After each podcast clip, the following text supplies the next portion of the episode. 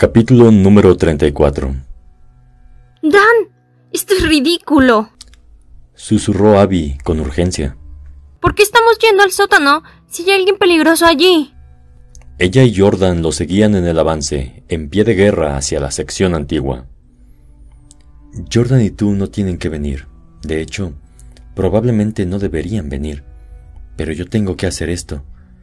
Tengo que hacerle frente. Yo, por mi parte, no volveré a bajar a ese lugar, dijo Jordan, y que conste que creo que estás demente por siquiera considerarlo. Por favor, ¿no podemos recurrir a la policía? No, gruñó Dan, asustándolos. No, no puedo. Tienen que dejarme ir. No les estoy pidiendo que me acompañen. Y yo no voy a dejarte ir solo, dijo Abby obstinadamente. Le lanzó una mirada a Jordan, pero él solo alzó los hombros como para decir que tenía las manos atadas. En serio, chicos, los quiero a ambos, pero simplemente no puedo hacerlo. Desearía que atendieran mis razones y se quedaran aquí afuera conmigo. Habían llegado a la puerta de la oficina del director. Estaba sin candado, tal como él suponía. Quien le hubiera enviado la nota ya estaba allí abajo. Está bien, dijo Dan, abriendo la puerta y dando un paso hacia el interior. De todas formas, esta no es tu pelea, Jordan, es mía. Antes de entrar detrás de él, Abby se acercó a Jordan y le dio un abrazo rápido, seguido de una patada en la pantorrilla. Ese gesto parecía sintetizar muy bien al trío. Te veré pronto, cabeza de chorlito. Susurró por encima de su hombro. Más te vale, respondió Jordan. Dan arrastró a Abby, ansioso por enfrentar lo que estuviera por suceder. De una forma u otra descubrirían quién los había estado aterrorizando, ya fuera un fantasma o un imitador, o qué. La recepción estaba, como era de esperar, vacía, fría y silenciosa. Recorrieron el ya familiar trayecto hasta la oficina del director. Dan recordó el extraño correo electrónico que había recibido durante su cita con Abby. Respuesta, paciente 361. Pregunta acerca de la sesión del jueves. Por dos horas más, era jueves por la noche. ¿Dan? Levantó la mirada y descubrió que Abby lo observaba fijamente, con una pequeña sonrisa preocupada en sus labios. No debería involucrarla en esto. Ella debería estar arriba, en la cama, sana y salva, lejos de la locura que acechaba en el sótano pero no podía pensar en nadie más que prefiriera tener a su lado. Vamos, dijo. Sintió un escalofrío, convencido de que alguien les estaba pisando los talones, respirando con su aliento caliente contra su cuello. Cada vez que se volvía para mirar, no había nadie. Sin embargo, no podía quitarse la sensación de que los estaban observando y siguiendo. Se agacharon detrás del fichero y pasaron por la abertura en la pared. La oscuridad era intensa, impenetrable, pero Dan avanzó caminando de puntas, volviéndose para asegurarse de que Abby había logrado entrar a salvo por el pasadizo. Entrecerró los ojos intentando ver en las sombras. Tampoco había nada diferente en esta habitación. Todos los ficheros alfabetizados estaban en sus lugares correctos y el familiar frío mohoso subía por la escalera de la derecha. Abby colocó su pie en el primer escalón. Se veía más valiente de lo que Dan se sentía. ¿Siempre estuvo tan oscuro? preguntó. Sí, respondió Abby irónicamente, dándose golpecitos en la cabeza con su celular. Solo tienes que apuntar tu linterna hacia arriba en lugar de hacia el suelo. Eso no ayuda mucho. Movió el haz de su linterna en todas direcciones para enfatizar su argumento. Igual no puedo ver nada. Dan se unió a Abby en la escalera, apuntando su linterna hacia el lúgubre túnel que estaba abajo. Ella tomó su mano y bajaron un escalón a la vez, deteniéndose a mitad de camino para escuchar. No había nada que oír, excepto el sonido amortiguado de sus respiraciones.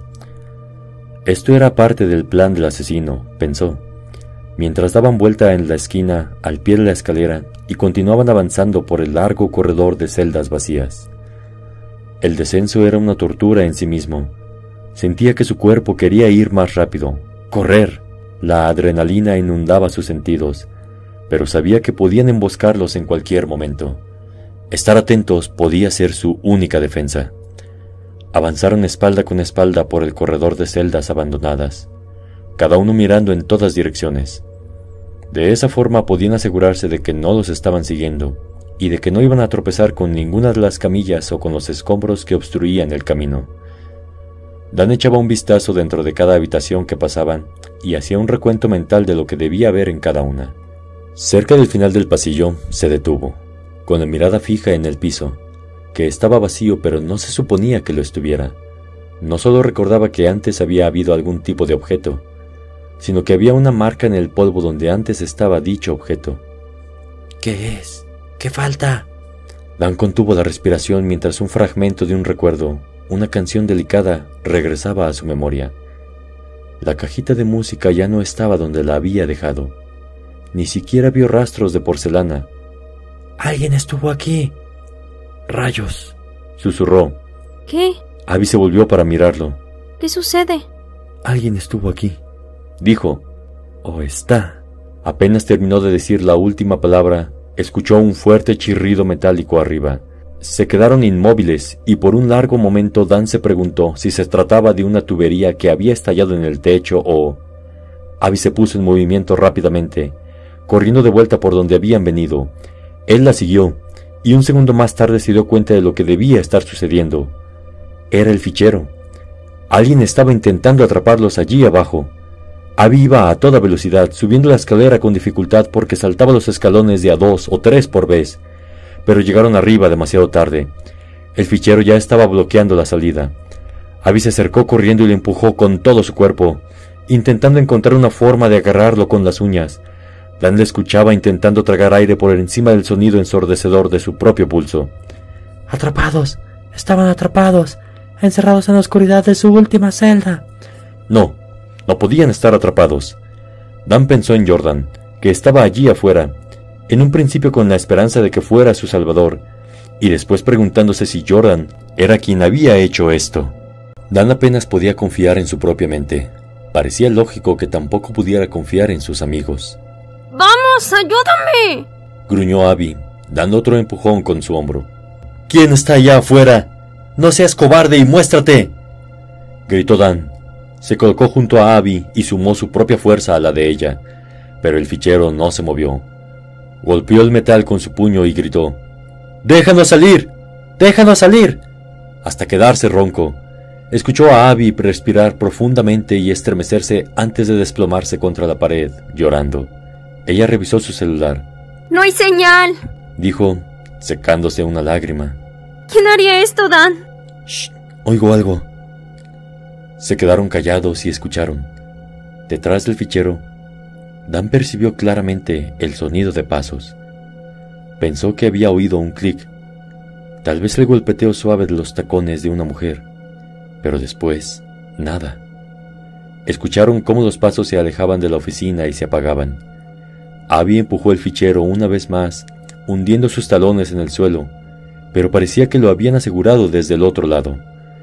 Dan pateó el fichero y después se tambaleó hacia atrás, tomándose a la pared para no caerse.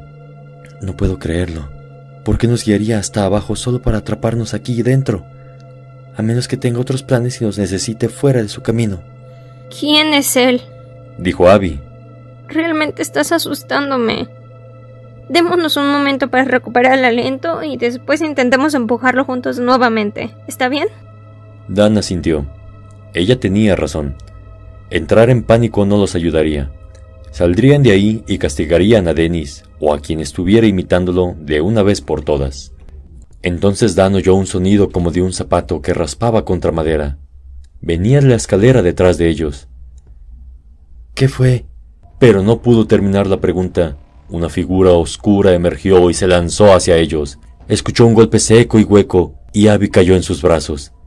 En lo último en lo que pensó Dan antes de caer fue en ella, en lo linda que se veía en ese momento, como si estuviera bailando, con los labios entreabiertos y su trenza deshaciéndose. Entonces sintió el golpe en la parte de atrás de su cabeza.